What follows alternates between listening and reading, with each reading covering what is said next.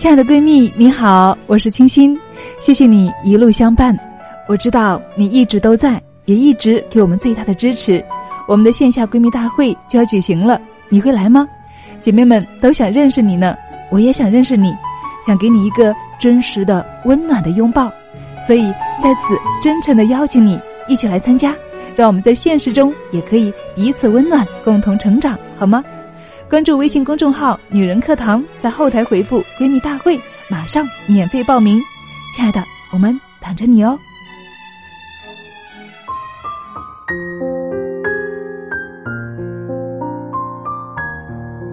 女人课堂与您共同成长。嗨，亲爱的姐妹们，大家好，我是主播优妈，在古都洛阳向亲爱的们送去问候。又到了周五和大家相聚的时刻。非常的开心，二零一八年十二月也已经进入了倒数的时刻，二零一九年即将扑面而来。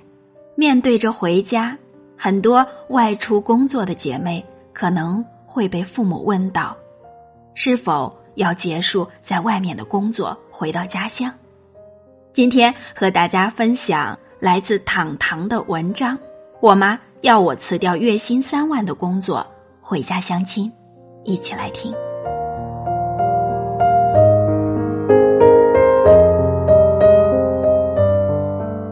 最近只要一回家，被亲戚问到最多的问题就是：打算在哪里买房定居啊？我都只能如实回答，没想好。因为未来变数真的太多了。仔细想想，去哪里并不重要，重要的是和什么人。做什么事，抱着什么样的心态？给大家分享两个真实的故事。我有个表姐，在一家外企上班，快三十岁了，还没有男朋友。父母很着急，于是每年都想方设法的劝她回家相亲。后来，她终于拗不过父母，辞掉月薪三万的工作，回老家了。之前工作的原因。他的英语能力还不错，回家拿到教师资格证后，做了一名英语老师。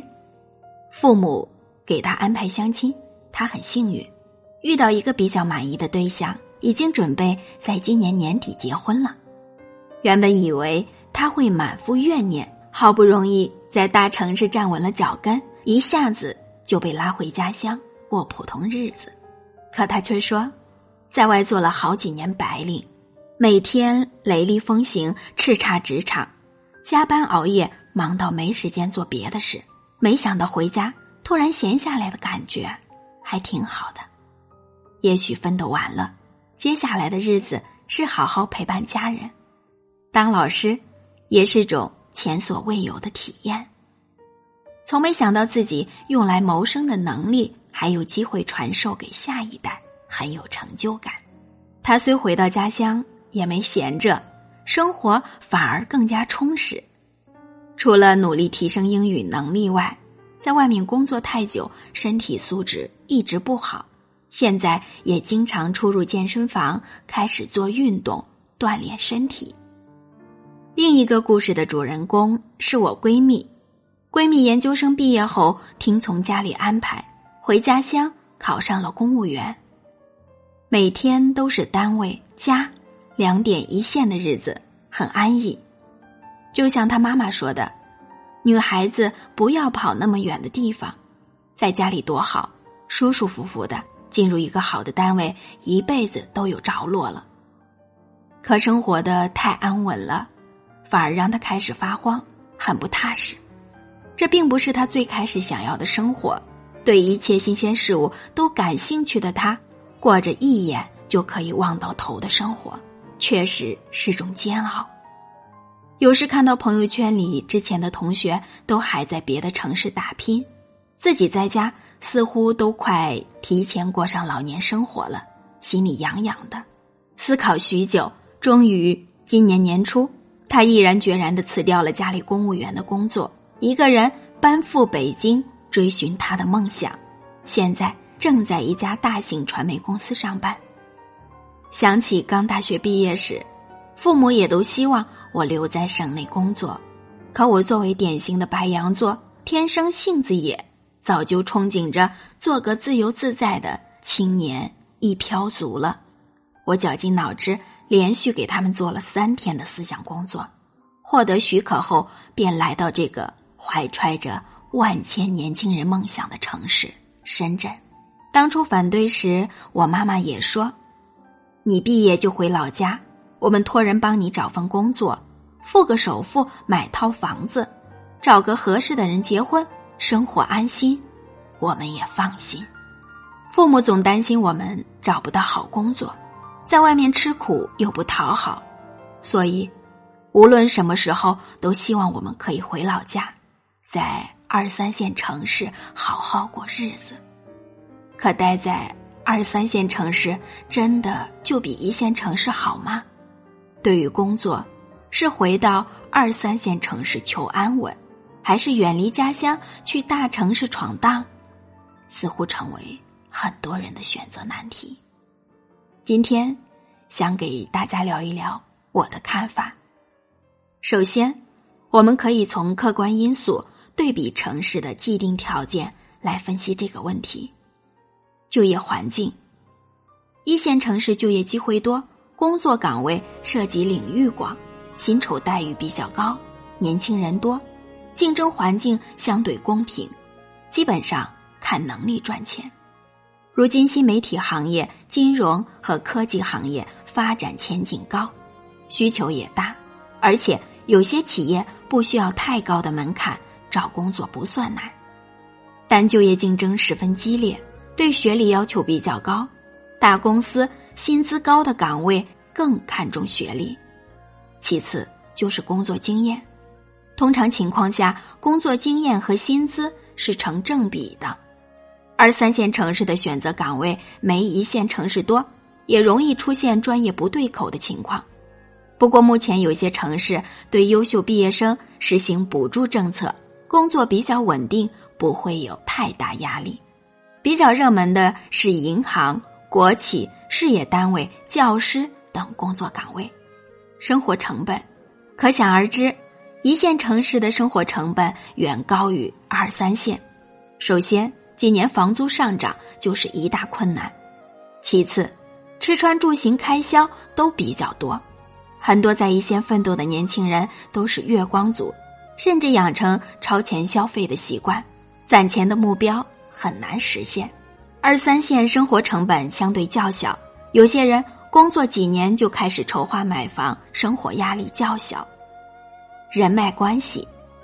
一线城市年轻人居多，很容易找到属于自己的圈子，和来自五湖四海的人交朋友，也有机会结识水平更高的人脉，对自身的提高和未来的发展有好处。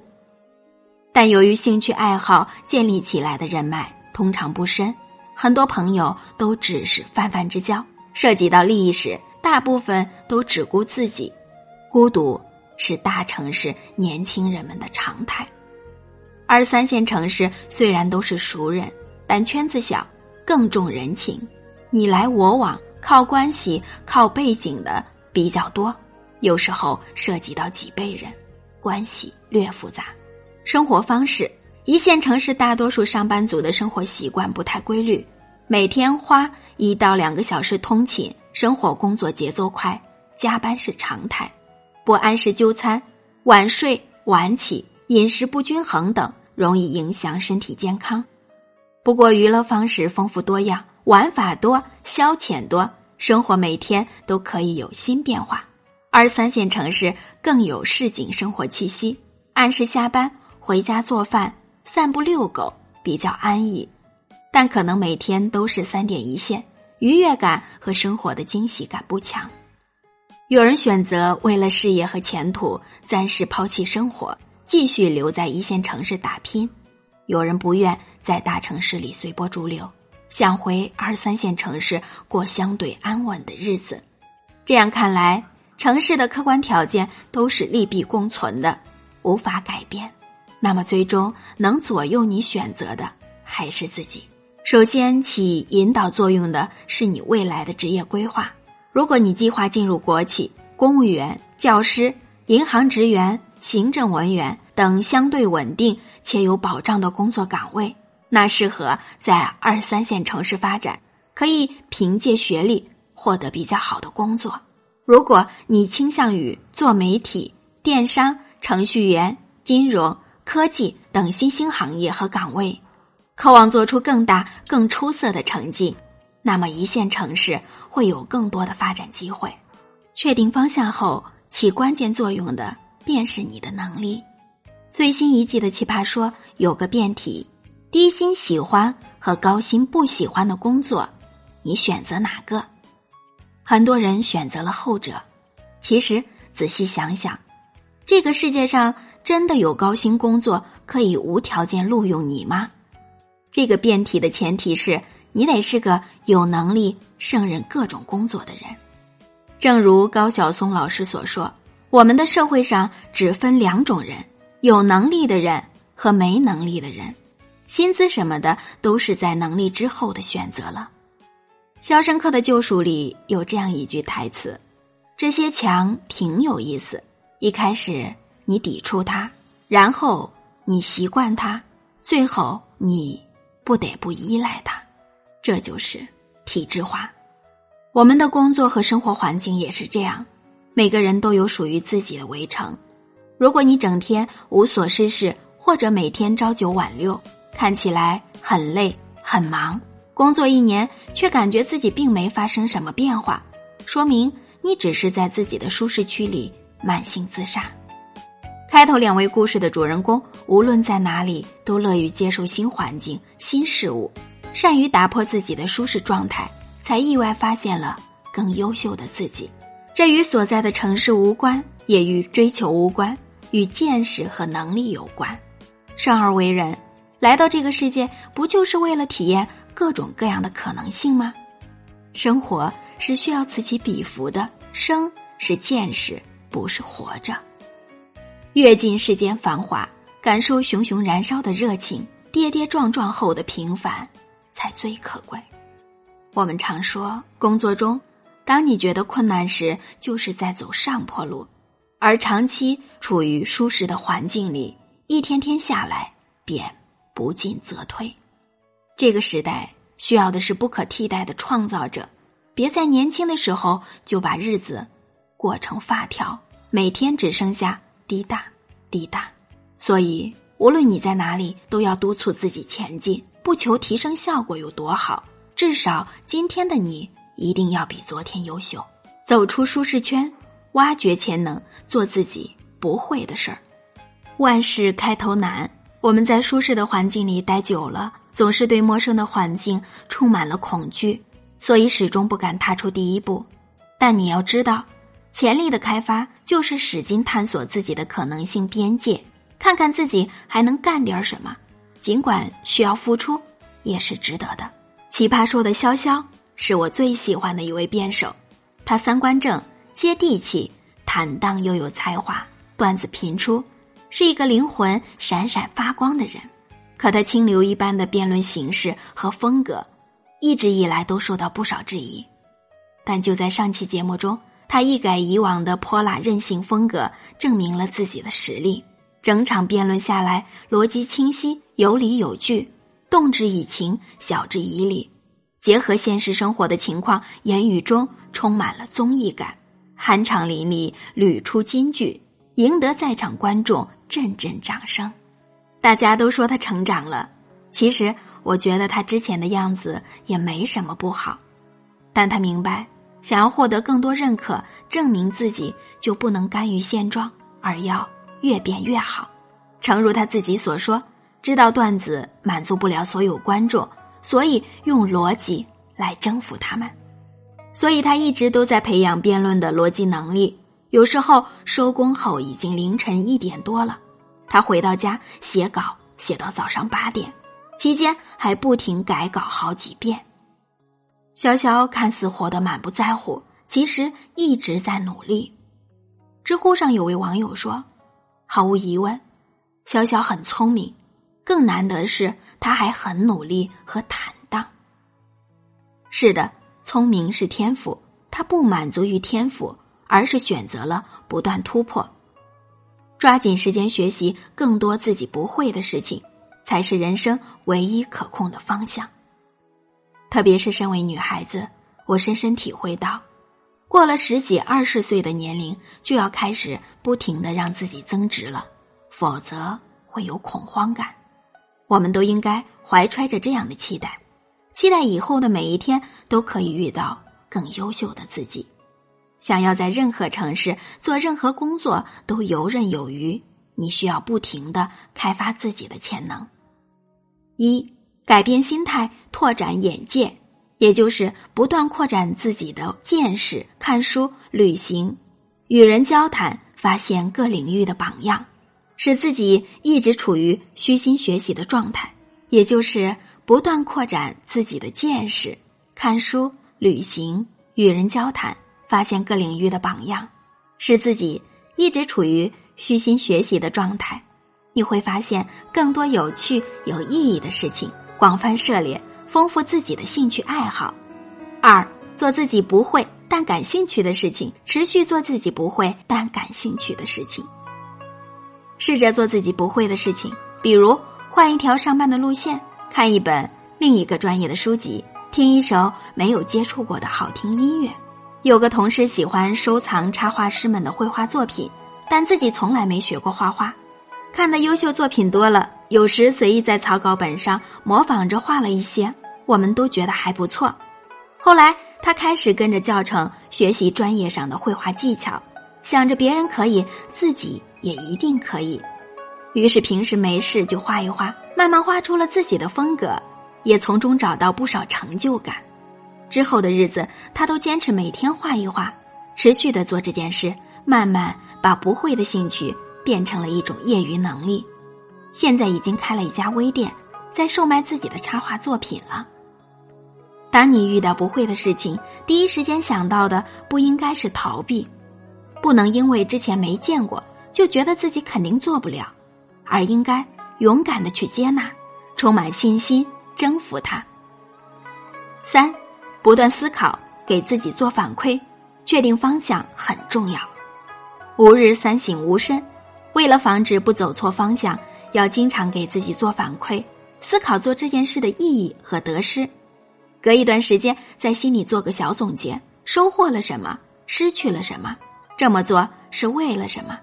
不断矫正自己的前进方向，分享曾经看过的一句话：这世界上还有这么多人奋力去追求着自由，而我们已经有了这么自由的躯体，为何不去努力拆掉思维里的墙，自由的飞出去，看看这世界的模样？工作是为了过上更好的生活，也是为了成为更好的自己。永远处于舒适状态的人，他的生活不一定就失败，但注定是平庸的。打破舒适不一定会过上更好的生活，但一定会见识到不一样的世界。你可能会获得自由、勇气、信心、人脉或者财富等等。最后活成什么样，只有你走出去了才知道。真正的强者永远都在寻找下一个舒适的生活。人生短暂，趁年轻，好好为自己的未来拼搏一把。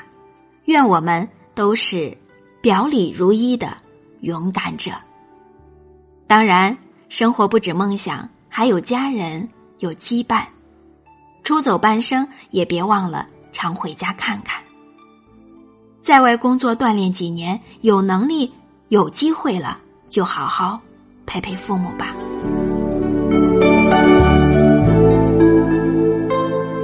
好了，亲爱的姐妹们，今天这篇文章就为大家分享到这里。在节目的最后，还有好消息要告诉大家：女儿课堂第二届闺蜜大会及线下蜕变营正式启动了。今年闺蜜大会分别是在深圳和上海各有一场。深圳是二零一八年十二月二十二日到二十三日，上海呢是二零一九年一月五日到六日。热情的邀请，亲爱的你和我们一起来一场内外双修的完美蜕变。想了解更多详情，欢迎关注“女人课堂”公众号，搜索“女人课堂”四个中文字，在后台回复“闺蜜大会”了解参会详情。姐妹们，让我们温暖相聚，为爱成长，为爱蜕变。让我们心心相依，感恩一路有你。我们在闺蜜大会等你哦。